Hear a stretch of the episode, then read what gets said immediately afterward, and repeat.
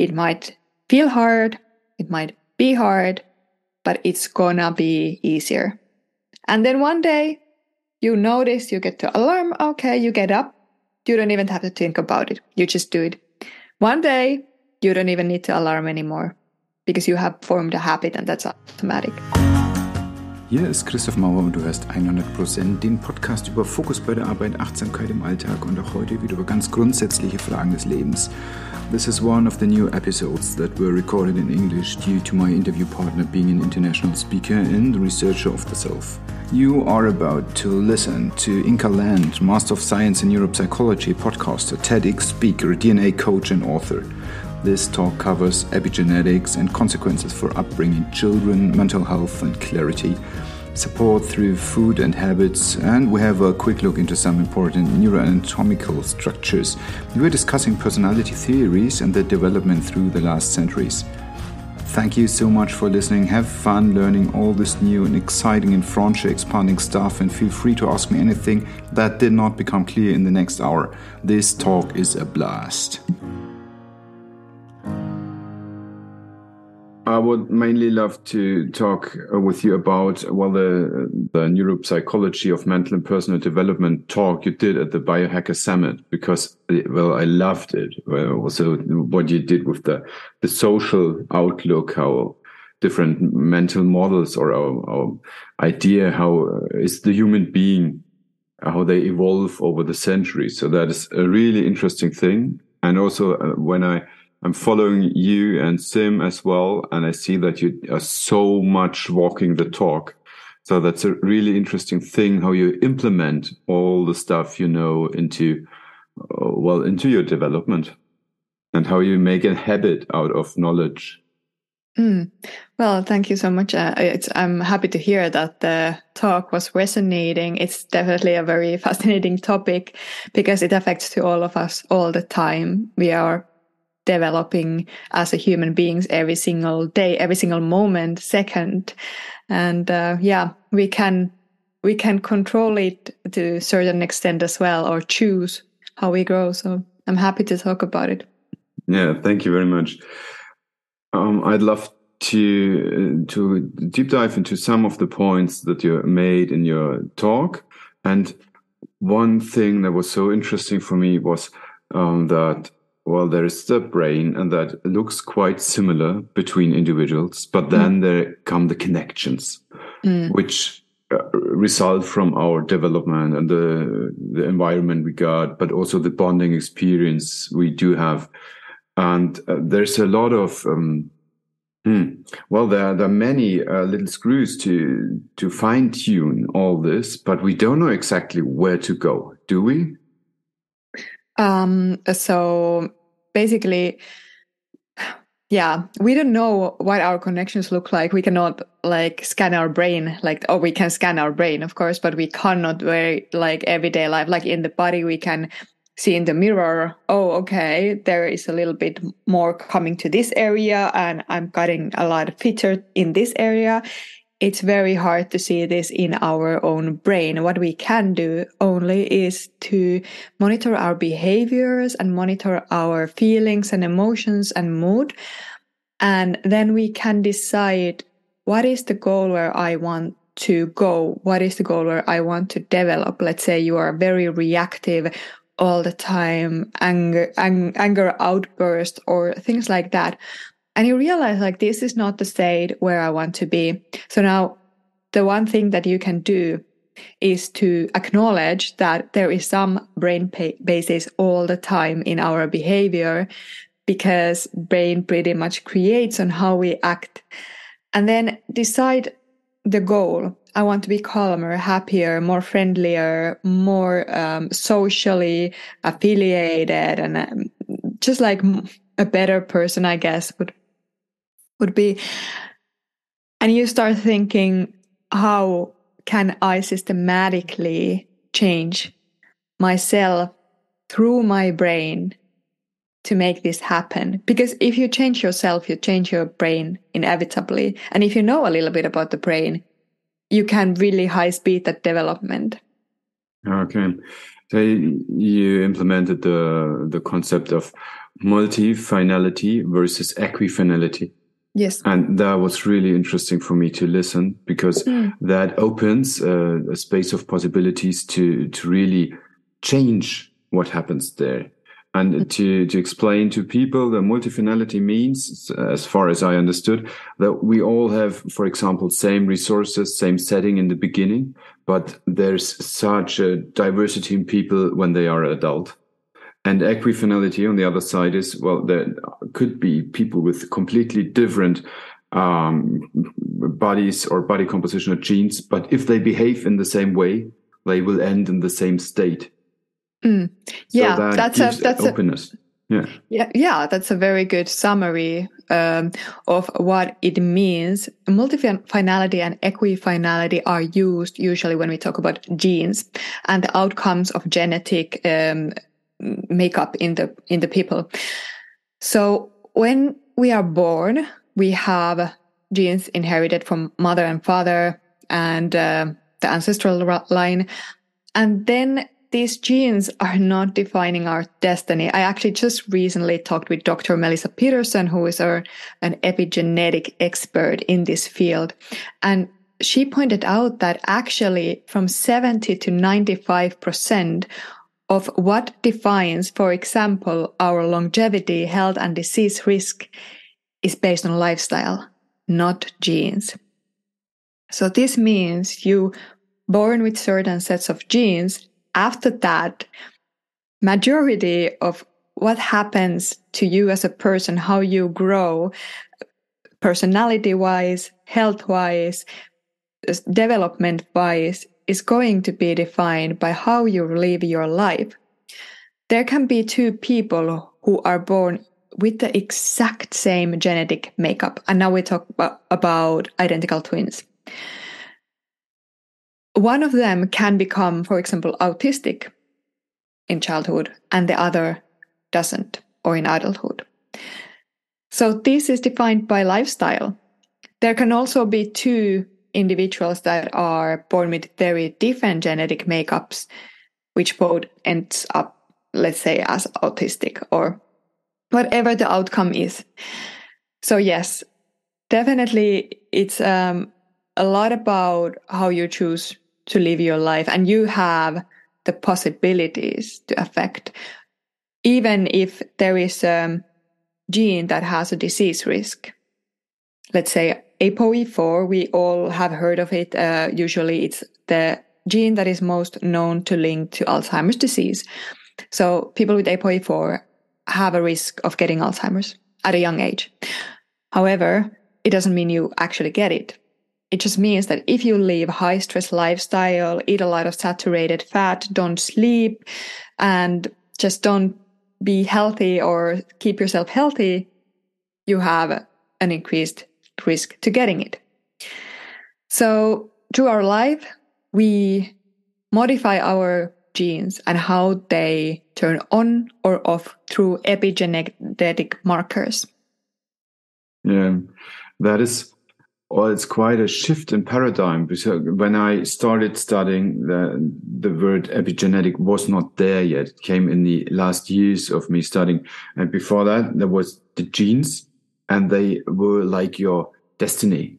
So mm. uh, there was a um, some years before and said, now we can read your genes, now we can do individualized medicine, but it is not. It did not happen actually. In, in some oncology therapies, it did, but not for the for the broad public, because ob obviously it does not matter that much what is written in the book, but it matters how many pages do you read Mm. So how often is the genetic genetic code expressed into proteins, and this mm. will uh, result in different um, shapes of structure of the body and also of the brain, and then uh, consequently in uh, thoughts and behaviors and habits. Yeah, and that's the most interesting thing I think. What many people don't um, realize or it's not even that talked that it's not only that genes tell if you get a heart disease or cancer or alzheimer's or not even tell because they don't but it's often talked in that context but many people don't realize that you can actually change your genes to positively transform your personality as well. So it's estimated that there are over several several hundred genes that affect on how we express our thoughts and behavior and habits and 700 genes that affect how our nervous system is reactive for example. So just like genes affect on your feelings of depression, anxiety, your feelings of motivation and drive, your feelings of goal setting, and um, sort of this kind of integrate integrous action, things like that. And through epigenetics, we are able to kind of uh, shift a little bit of our internal paradigms as well. Yeah, it is impossible to imagine that one might pick one of the 700 genes and say, so this is the one, and I will uh, make a one shot on this gene and, and make it strong, and then I'll be successful for anything. But yeah, you have no. to go into underlying mechanisms, Uh, some that promote positive activity of gene uh, reading and gene expression. Yeah, for sure. And of course, it's important to acknowledge that not a single gene defines anything. So it's always a complex, like a mixture of different type of genes mixed with your memories and emotions and how they all modulate each other. In, in your talk, you asked a rhetoric question. Um, do our allelic variations make you a warrior or a? Mm. And I understood, no, it, definitely not. But what we feed to our allelic variations will do that. So there is a, a gene called COMT, uh, catechol-O-methyltransferase, which basically alters how your brain breaks down dopamine and noradrenaline. Dopamine is super important for motivation, drive, motivated action, but it's also linked to um, reward and uh, addiction and things like that. So you kind of want to balance dopamine. Dopamine um, um, makes noradrenaline. So if you have a gene, this COMT allele, that is a little bit slower, then your breakdown of dopamine is not that uh, efficient and you actually have more, more dopamine circulating in your brain. So it's actually said that these individuals may be the worrier type who get more stressed because noradrenaline is stress hormone. And the individuals who are able to break down dopamine faster are warriors because they can handle a lot of stressors without getting alarmed by them. However, like dopamine is also a motivator, a driver, and we need dopamine to make goals and execute goals. So it pretty much comes down to, you know, if you're a warrior or warrior, what are the attributes of these people? Well, they can be highly dopaminergic, but they're able to handle it. They're able to like have that stress resilience and direct that dopamine into, let's say, producing work or making life goal happens rather than being super addiction um, driven or very worried. So in that sense, yeah, there are genes that take part of something that might be a risk or not. But it really comes down to how you have trained your belief systems and emotions and what you're going to do with that capacity of these genes working in a certain way in your body. Yeah, sure. There is no safe life without fear. Mm. So we need this. We need the ability to, to fear stuff. But also we, uh, there is no productive life with overwhelming fear and then yeah. you will shut down all your motivation system i guess it kind of is the the shadow side of the archetypes that shows itself in those uh, actions of the neurotransmitters in different situations maybe mm. there's uh, something like that i'm i'm exploring on that idea for some weeks now and uh, what you just said um, hits uh, well very much into that same um, area because it, you, you said there's too much dopamine can lead to good things and bad things as well it is your decisions what you do with that energy same same with norepinephrine for example mm. Yeah. And of course, um, it's like we don't want too much, too much. But if you have, let's say, overactivated nervous system, then what you're gonna do about it? Mm-hmm. Are you gonna are you gonna like um, dwell over it that oh my god i'm so hyperactive and now i have all these worries. So i'm gonna keep thinking about them and get even more stressed. Or are you i have all this energy i'm gonna direct it to work i'm gonna go work out. And you know you, you do something that's better coping more adaptive yeah. behavior at the moment. There's some conscious action on yeah. what evolution gave you Yes, exactly. Your mama gave you. yeah, yeah. You know, for sure. And this is what we, you know, many people think that they are sort of like trapped to their emotions or trapped to the, their nervous system state. If you are very worried, you can, like many people go locked and they go like, oh, I'm anxious and worried. How can I get out of this?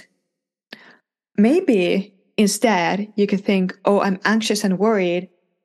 Okay, let's analyze what's going on in my nervous system. Okay, I have extra energy. I have these extra neurotransmitters. I probably have extra cortisol in my nervous system at the moment, in my body, circulating in my body. What can I do with this energy that will help me to get closer to what I want to be or what I want to do in my life. So you have cortisol, you have noradrenaline, you have dopamine. Go to the gym, go for a mm-hmm. run. Like, um, do something with that energy. It doesn't have to be all negative. It's not, not all black and white.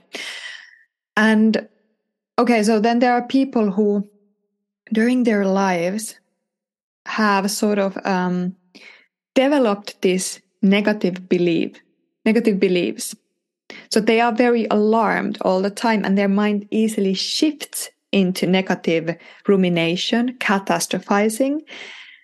And if you kind of miss this, miss this um, insight that, hey, I'm actually now shifting my own mind into negativity, it's way harder for you to come back. But when you start training this uh, insight on your own thinking patterns that might be related to your childhood, might be related to your current life situation, whatever. You just come analytical of your mind through maybe meditation, journaling, or just introspection, sitting in silence and thinking what's going on in my mind and is this good or bad? Is this adaptive or maladaptive? It comes becomes easier for you to use all of those states that you have in your body for adaptive functions and for growth. Yeah, definitely. They they do have a reason that they are there. And also rumination has a good base. It, it sometimes is the right thing to think over and once again and once again. But mm. of course, if it um, if that if you don't get uh, the strength into movement and into uh, concrete action, uh, then it's for nothing, but only worries and will draw you down. But the yeah. idea of rumination, of thinking again and again, is not good or bad in the first place. Mm. So basically, um, yes, you're right. Like the th- thoughts are just thoughts. However, we often get caught into our thoughts.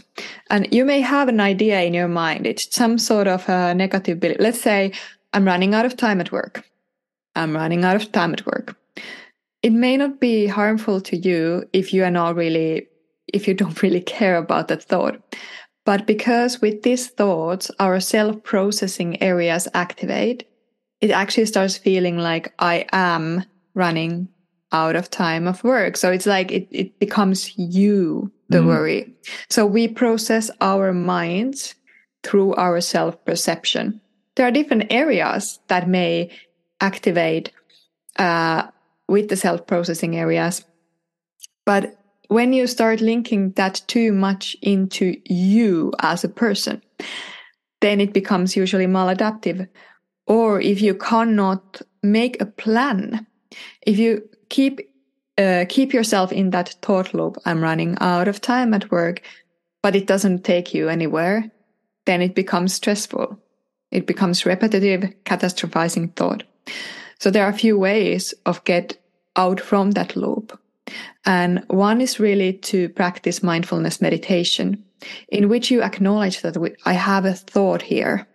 I have a thought here, but I don't have to become overly reactive about it. It might tell me a very important message. I'm running out of time of work. Maybe I actually have too long to do list. Maybe I actually don't have time to do all of the things. But what am I going to do with that thought? So mindfulness meditation takes you out from that place where you just repeat the thought and takes you into a place where you can sort of observe the thought from an outsider perspective. Mm-hmm. And when you when you see the thought from an outsider perspective, it's sort of like talking to a friend. Your friend tells you, "I'm running out of time." So what do you do? You say, "Okay, um, well, can you maybe reduce your to-do list? Uh, could you delegate some of your tasks? Could you ask help?" So you get into more productive mode right at this instant. There is another way which is called cognitive distancing, which also helps to kind of um, take the mind off from the repetitive loop, which is, and analyze the mind, which is that you say to yourself, I am acknowledging that my mind is now having a thought of X. I am running out of time. So I am noticing that my mind, these two um, entities are different in this sentence. So I that's a it. sentence. That's a sentence that makes our mind more analytical of our thoughts instead of just being caught in the thought. Yeah, and you distance from the thought, and thus it is not part of your identity anymore. Yes, exactly. Uh, and that is an important thing because it uh, lets you take a deep breath for the first time, and then yes. then you can sort things out. You just mentioned the the childhood as being well, kind of a crucial phase in life where ways are set and uh, um, you said there's the caregiver is the programmer of the child's brain. I, I love the picture. Um, mm. What you told us, it's through experience and environment and attachment and nutrients. And mm. all these things get on so many levels of the later human being now the child uh, to be programmed uh, what can we do to support children to develop the the best self they can do in in means of well cognitive and social and emotional equilibrium maybe is the word. Mm, good word. Very good word. And i love that questions uh, question because this is very important. Let me just first say that in this space of personal development, we think, or many people are focused on themselves. Adults, unfortunately, we have so much um, stiffness in our brain already because through our life, let's say we have maybe repeated a habit or a thinking model for 20 years. And whereas we can change this, it's important to remember we can change this. What we can do to our children is like there is a huge difference on how effective interventions to children can be compared to adults. And that is because the neural pathways, these networks that we talked about, and belief systems and models are developing in the childhood. Child brain is also very sensitive to epigenetic changes, so to altering the gene activations there are so many things that we can do to our children.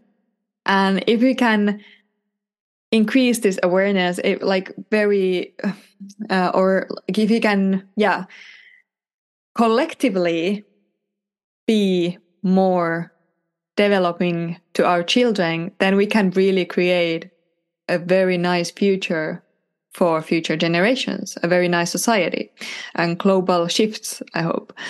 But so, okay, so there are a few key things. First, it's good to acknowledge that what is like child, it's a developing human being whose brain is like a high speed developmental mode.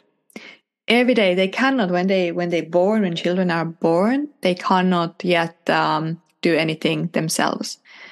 So the adult, the caregiver is all the time with them. And the adult provides them sensory experiences, touch experiences, sound experiences, the things that they see. So just environmental enrichment is first very simple thing that we can do to developing child brain exposing them to different languages exposing them to different colors uh, different objects different uh, touch experiences and um, especially this touch seems to be important for a child. Because so we now we go into attachment. Attachment is it means that when the child is in stress uh, crying or having needs there is a caregiver who will comfort them. If they lack this touch and this comfort, their nervous system may develop to be over, overreactive or hyperreactive. They develop a sense of fear towards the word, world because they have learned that if I'm under stress, if I'm crying, if I'm hungry, if I have needs, there is no help. Because child cannot help themselves. They cannot walk into a fridge and take the food. It needs to be the adult who is there. If there is a loud noise and the child doesn't know where it comes from, they cannot introspect and self explain to themselves, oh, it was just the dog barking outside. It has to be the adult who comes there, hold them, and tell them, it's okay, it's just a dog, there is nothing to be afraid of. Maybe you go and see the dog. And the child learns, oh, this is actually all okay. But if you never teach those things to the child and if you never give that touch and that care, they never learn that the world can be actually safe and they can be actually comforted in time of distress. This may lead into a situation where people become too pessimistic or too careful, too sensitive about any everything in the world. So yeah, like a constant over arousal. Yeah, constant over arousal and constant fear. Yeah. Because if as a child you have had experiences that um, I, don't know what what could be a good example here, but um, you try something or you go into a new place. Let's say you go into a new place and you get a bit scared. You can go into a dark dark place, um, like it's a it's a evening, and you get a bit scared, and then the adult can come and comfort them and say that hey it's okay. There is nothing to be afraid of. It's just that there is no sunlight at the moment. We can take a flashlight so now the child learned that it's actually okay to walk, you know, in dark street if you have flashlight or, or, you know, this kind of simple example. But then as an adult, if you never learn this, you never leave your home.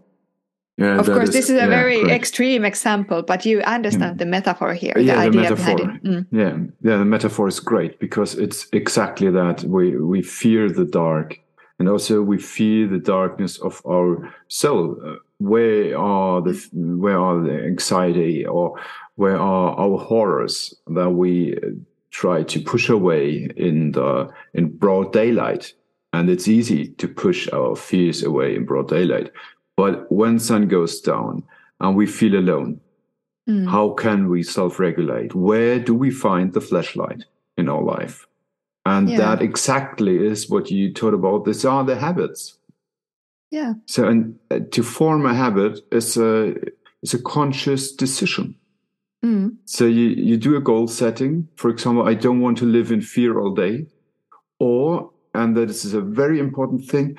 Uh, because there are recently great papers on showing for for fathers uh, especially that the the moment or well the the identity change to become a father can be seen in structural changes in the brain. So becoming mm. first time dad is the the most important um, the, uh, impulse for neuroplasticity in the adult male brain.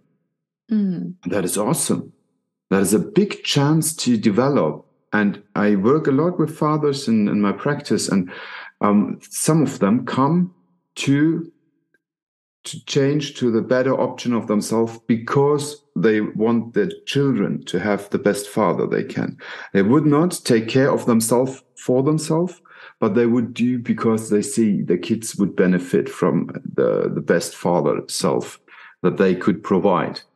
And that yeah. then gives the idea to to improve and to, to develop. Mm. Yeah, definitely. So how do you start unlocking and rewiring? That's a good question. So, unlocking and rewiring, what we mean by this is that if you are if you are um, caught into a habit and you repeat your actions, which you may see that this is actually not adaptive, this is not something that I want to do. And let's say you are working eight hours a day without taking breaks. And it's just what you have used to be doing. You always done that. But you just start noticing that i'm getting aches and pain and stress. But it's so hard to change because i've always done this. So how can i change? How can i unlock these automatic behaviors that i have and rewire my brain to develop better habits habits form through repetition so similar way that you formed a habit you will unform it and reform it. You need to, let's say, maybe when you started working, it was first very hard to sit still for eight hours. Let's say you are a college student, you have used to going out, you have used to having one class here, other class there, going for walks in between, maybe to a gym, maybe to shopping, to eat. And now you have to sit in the office for eight hours a day it's so difficult at the beginning. You you just like have to kind of push yourself because uh, your boss says so, because the monetary needs say so. So you push yourself. But then over time, it becomes easier, easier, easier. You get used to it, and that's going to become your comfort zone now. So, the same way, maybe you want to develop a habit that every hour I will exercise my body for five minutes. I will stretch, I will go out, I will see the sun, I will do a little bit of yoga just to keep my joints and muscles healthy. So every hour, you set a reminder that now is the time to stretch my body. And you get the reminder and you're like, ah, but I have, I'm in the middle of this task and I really want to push through it and I really don't have time for this break. You need to take the control and acknowledge that it's going to be hard at the beginning, but you're going to learn it. You're definitely going to learn it. It's shown that you can form a habit as soon as within two weeks. Sometimes it takes 60 days, sometimes it takes 30 days, but you can su- uh, form a habit very soon. And every time you get the alarm, the only thing you need to know is that it might feel hard, it might be hard, but it's gonna be easier. And then one day you notice you get the alarm, okay, you get up, you don't even have to think about it, you just do it. One day you don't even need to alarm anymore because you have formed a habit and that's automatic. Yeah, and re- reconnect it to your body wisdom because a yeah. body will then uh, connect with his needs and will express them Yes. And you don't have to deny them and, and run away from your body needs and, and, and cope uh, dysfunctionally. Yeah. And what happens when you do this, when you start doing this, is that you start reforming your brain networks. So, this alarm that you set to your phone is actually going to already activate your motor networks in the body. It's going to already make you want to automatically move your body which is great because then you don't have to think or push and that feels more natural to you so this movement then becomes your comfort zone one thing that you can do to reinforce this or improve this or make it easier is that you said something that we called smart goals and SMART is an acronym. It comes for specific, measurable, uh, achievable, time specific and the R was um, okay. You can look it up. I, I yeah, forgot I should know R. it as well, but I don't. Yeah. yeah. The idea is very simple. You don't have to know all these words. What what the smart goals idea is that you make it so specific that you can really uh, know what you need to do when you need to do and how much you need to do and when do you need to have the goal like achieved. Let's say you say yourself in one month i want to have had develop a habit in which i exercise every hour for five minutes during my workday. So your action as compared plan, to i might have to move more which Yeah, would not I be smart. Yeah i should move every now and then when i work. That's Yeah. not a smart goal. No it isn't. and then then smart goal is something that you will make an actual action plan. So it's like every hour or let's say twice a day at 10 a.m and 2 p.m i will move my body for five minutes. So that's a smart goal. But tomorrow i'll move a bit more. That's not a smart goal. And one thing that you can do after the SMART goal, which makes SMART goal even easier, is you do an if then plan. So, if then plan means that, you know, you may have had a SMART goal. Every morning, I walk 20 minutes after I've had my morning cup of coffee. But then next morning, you wake up and it rains. So, what do you do? Ah, well, it's raining. I'll do it tomorrow, you know. So, you immediately bombard your habit now you need to have if then goal for this situation. If it rains, then I'll do 20 minutes of yoga. So think all of the things that might come as an obstacle for your habit and prepare for them. Yeah, because Yes, your mind will create them. Your Yeah. mind will blow up the obstacles uh, to to just rest in his comfort zone. Yes. So let's say your goal was to move five minutes every hour during your working day, and then you are in the middle of writing an email. So if I'm in the middle of writing an email, I will stop the writing, I will move, and I will return it later. If I'm in the middle of phone call, if I'm in the middle of phone call, I'll have my Bluetooth speakers next to me. I'll put them in my ears and I do squats while I'm on the phone. Anything that may come up and bombard your habit. Because, yeah, we are very, very good at making excuses. Mm.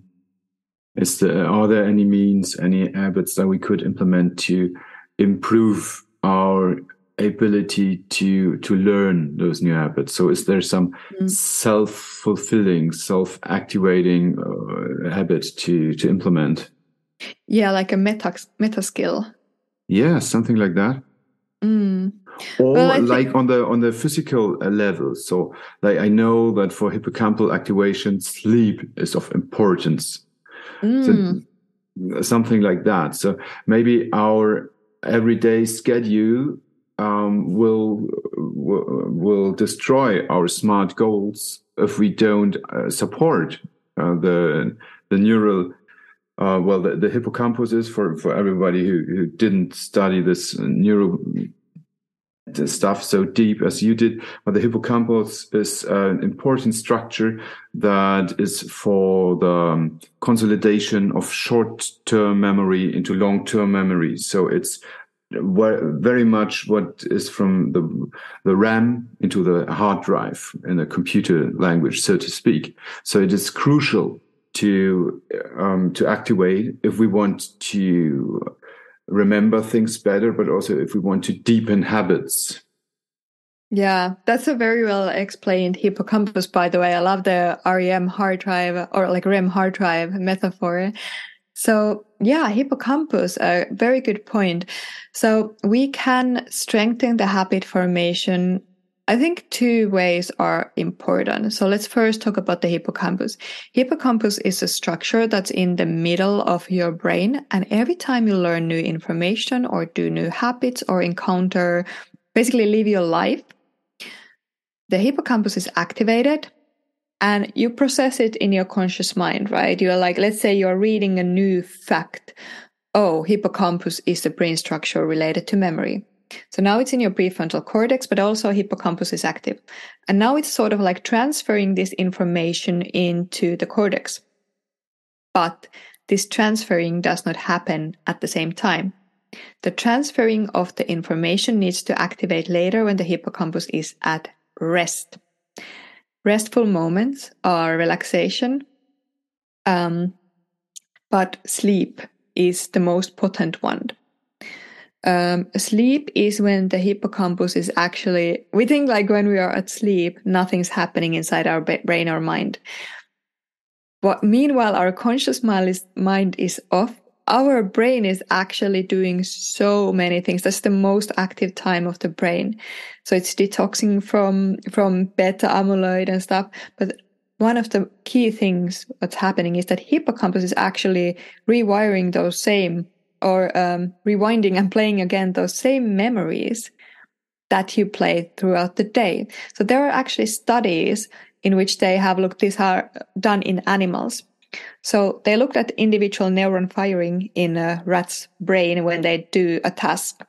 So in the day, it's, it's going like tick, tick, tick, tick, this neuron.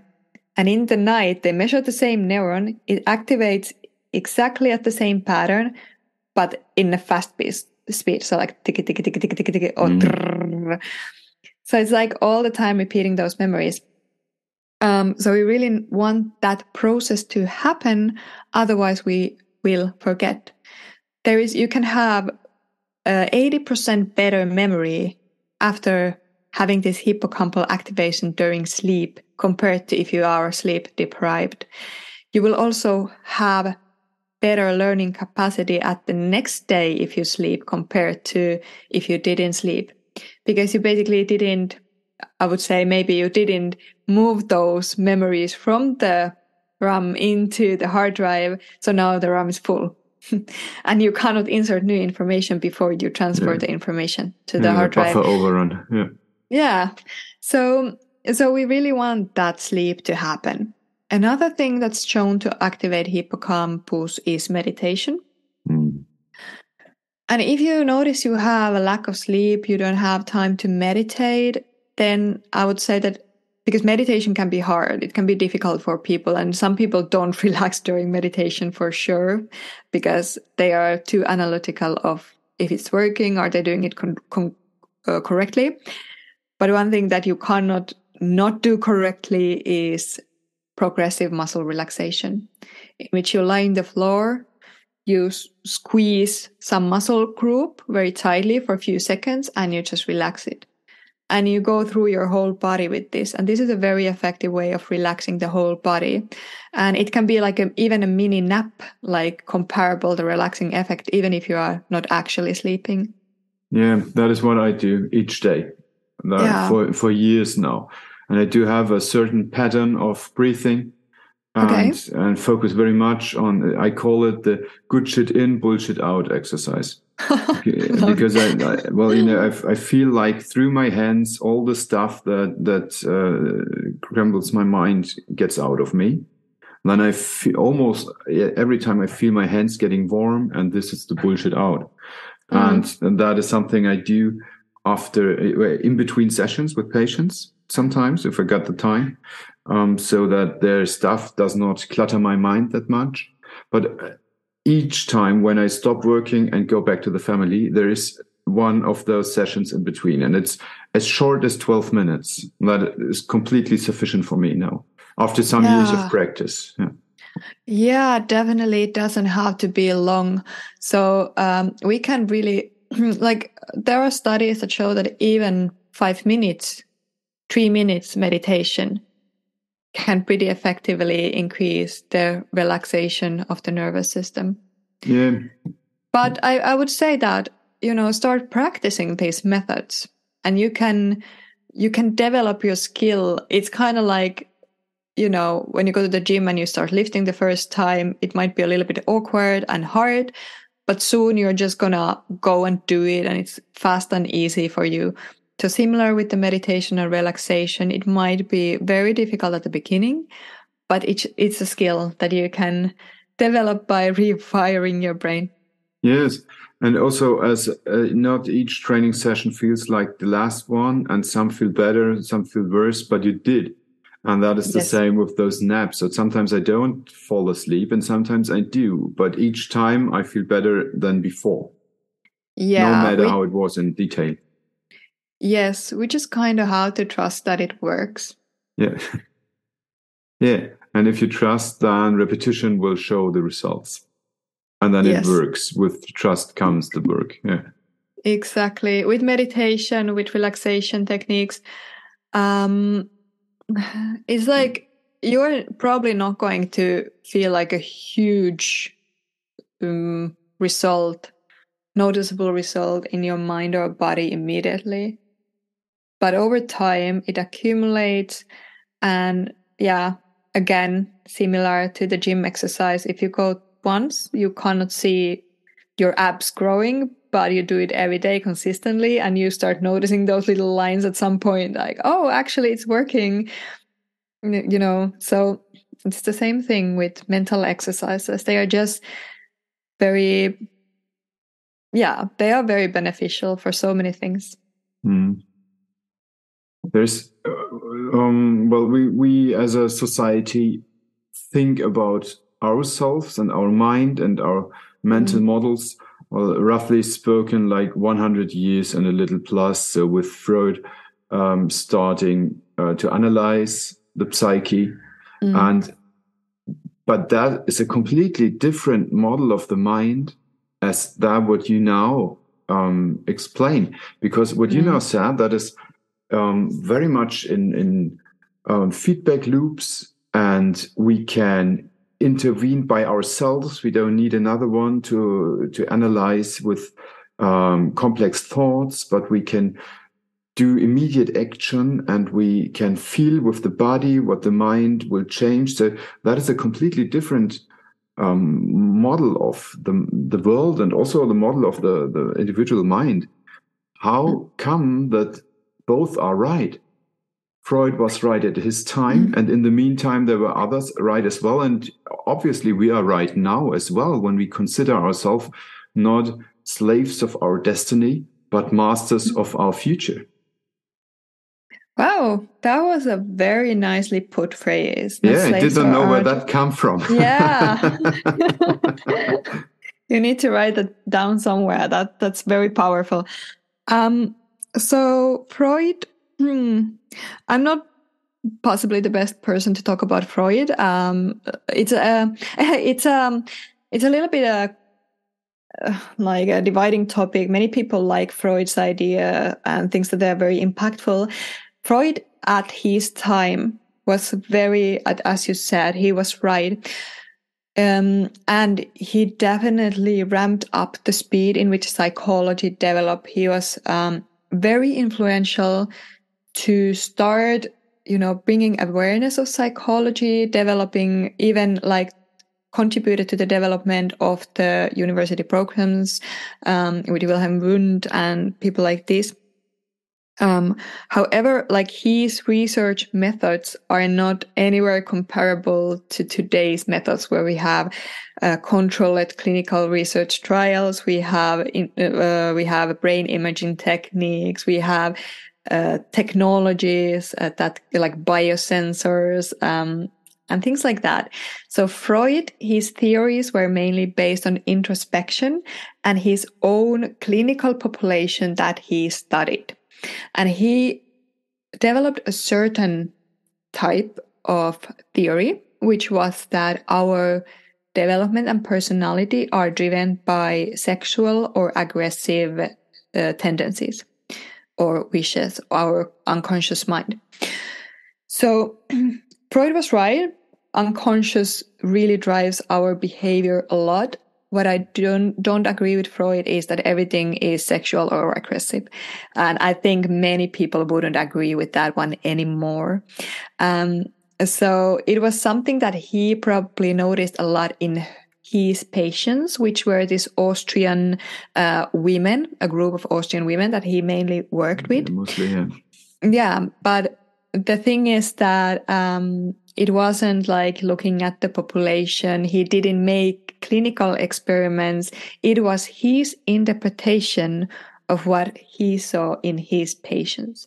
And we all have our subjective lenses to which we look at people. Yeah. So Whereas, like his influence on just bringing the awareness about the unconscious mind was phenomenal. And we need to give him a lot of respect on that. I wouldn't go too much into analyzing your mind through like, okay, which sexual or aggressive dri- uh, behavior is now driven driving me because this I think does not have any scientific basis whatsoever. Um, but as a history of psychology, Freud was an interesting character, of course. Um, then we went into a big developmental waves in psychology from basically this kind of gestalt psychology to we went to cognitive science um, which is which was more mathematical more computational. We went to humanistic psychology where we were looking at the positive sides of people how people people can grow.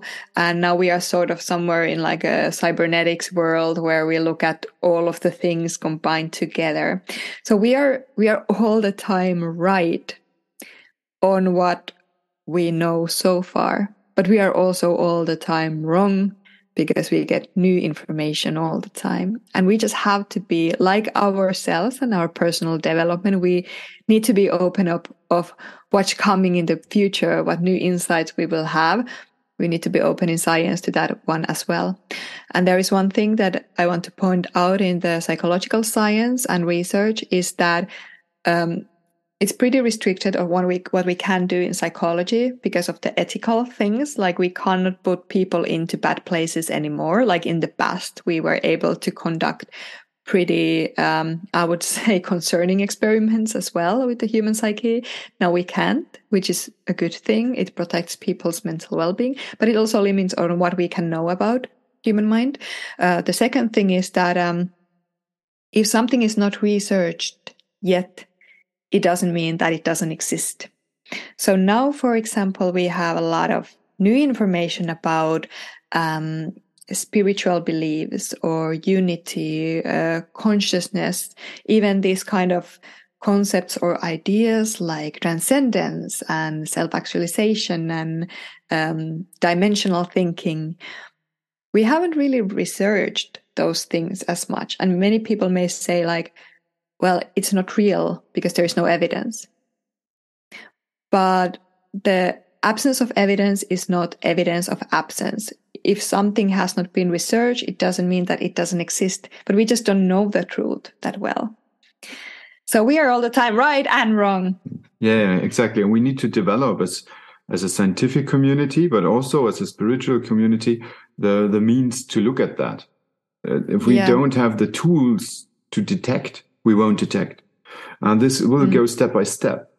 Uh, mm. Is that what you mean with neural coupling?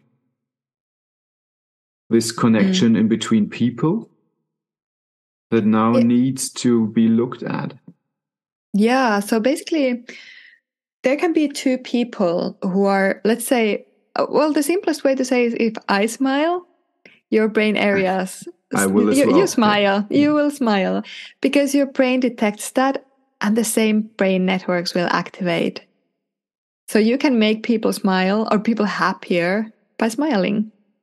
Because brain is interpreting signals around you. If you constantly look at negative news, uh, people, uh, smoking, whatever, you're going to start behaving that way because your brain is basically activating in these pathways. So I talked about neural coupling because I think it's important to realize that what you are doing to yourself and how you are developing as a person is affecting to people around you all the time and is affecting the state of the world. If you're constantly mad about how everyone is so negative these days and you know how everything is bad around me and how world is like a shitty place, then start from yourself because when you can become a bit more mindful of your own negativity, of your own facial expressions, or how much are you kind to people, or how you behave to people, then this will have a ripple effect of the world. So it could go like this I smile, you smile, um, you go to the street, you smile to someone else, they smile, they are happier, they go to their workplace, they have this smile on their face, they smile to their colleagues. And this starts kind of like rippling and creating a big butterfly effect around us. Yeah, and it's a con- conscious decision again. Yes, it's we are driven by also what we see in our environment. So we may not notice that something is causing us bad mood that we see in the environment. Mm. So it's kind of like this, it's called priming.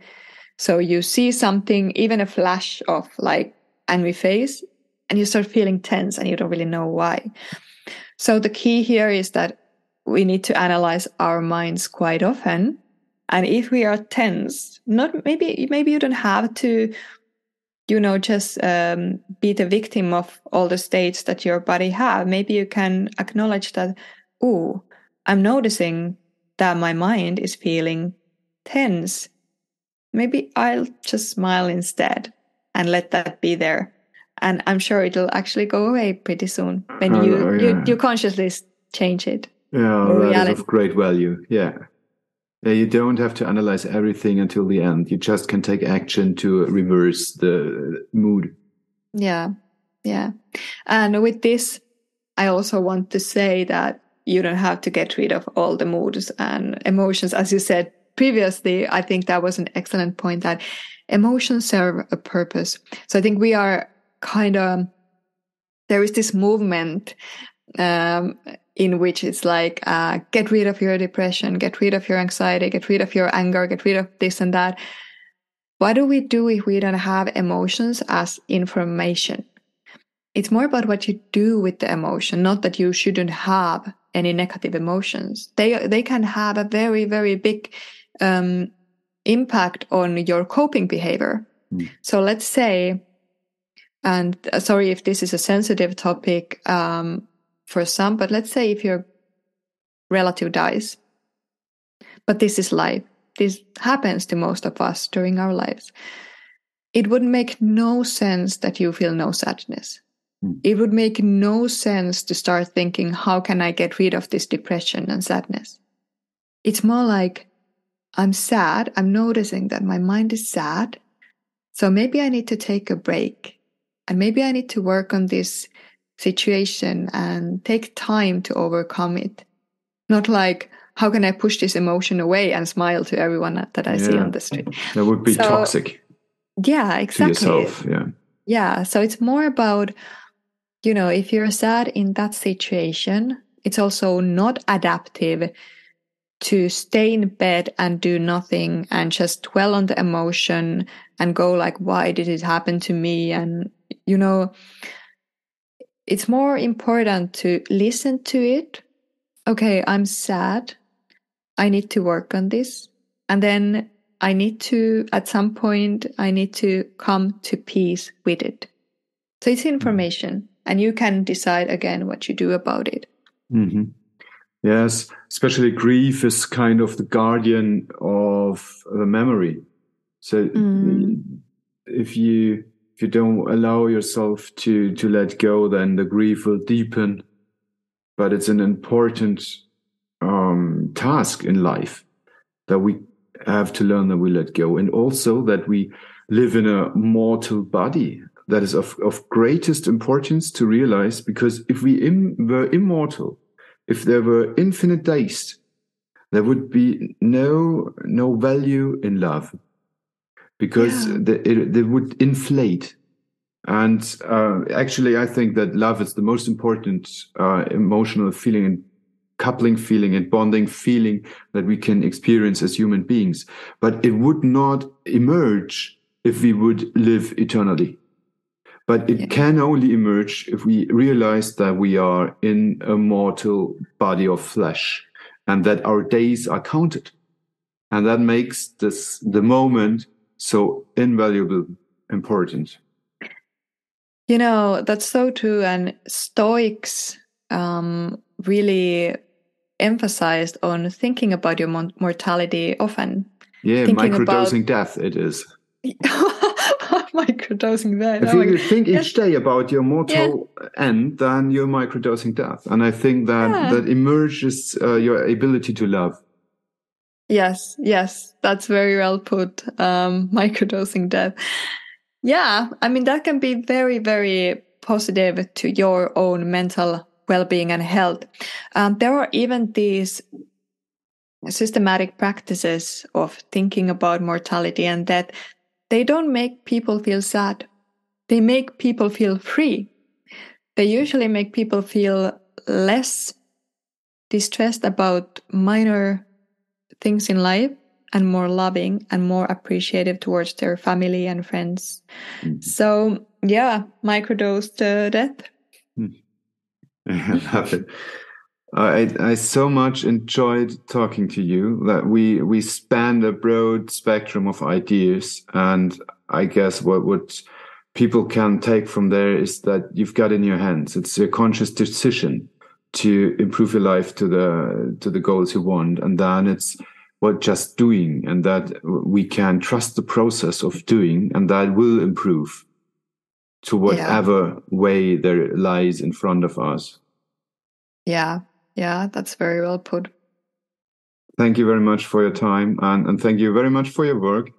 I will put the, the, the ways how people may contact you into the show notes, and I, I would love people to contact you because mm. I did enjoy it that much. Yeah, uh, I really, really enjoyed this, and it was a great honor to be in this podcast with you today. So thank you so much. I mean, um, it's it, it's such a fascinating topic, and there is so much to discuss. I think we could have gone for hours on these topics. It was a pleasure. Thank you very much. So uh, let me wrap up what I called this show is a blast in the beginning, and there are three most important take-home messages to me. If you see thought from an outsider perspective, it is like talking to a friend. The caregiver is the programmer of the child's brain. And third is you're not a slave of your destiny, but a master of your future. And I need to work on that one. You will find uh, links in the show notes that lead you to the website of Inka, but also to uh, uh, presence on YouTube and Instagram. Also, the link to her podcast Mind and Psychology on Apple and on Spotify, and be sure to check that one out. The R in the SMART acronym stands for reasonable. Yeah, no wonder I did not remember that one. Recently, I recorded some episodes in English, and if you're an English speaking listener, save the show in your podcast app and come back for more. If you like this conversation thought about someone specifically while listening, send them the link to the show and slap the like button here. If there are any questions left for you right now, write an email to podcast at christophmauer.de or voicemail on speakpipe.com. Christoph Mauer, for now, have a good day, eyes off the screen, and take care.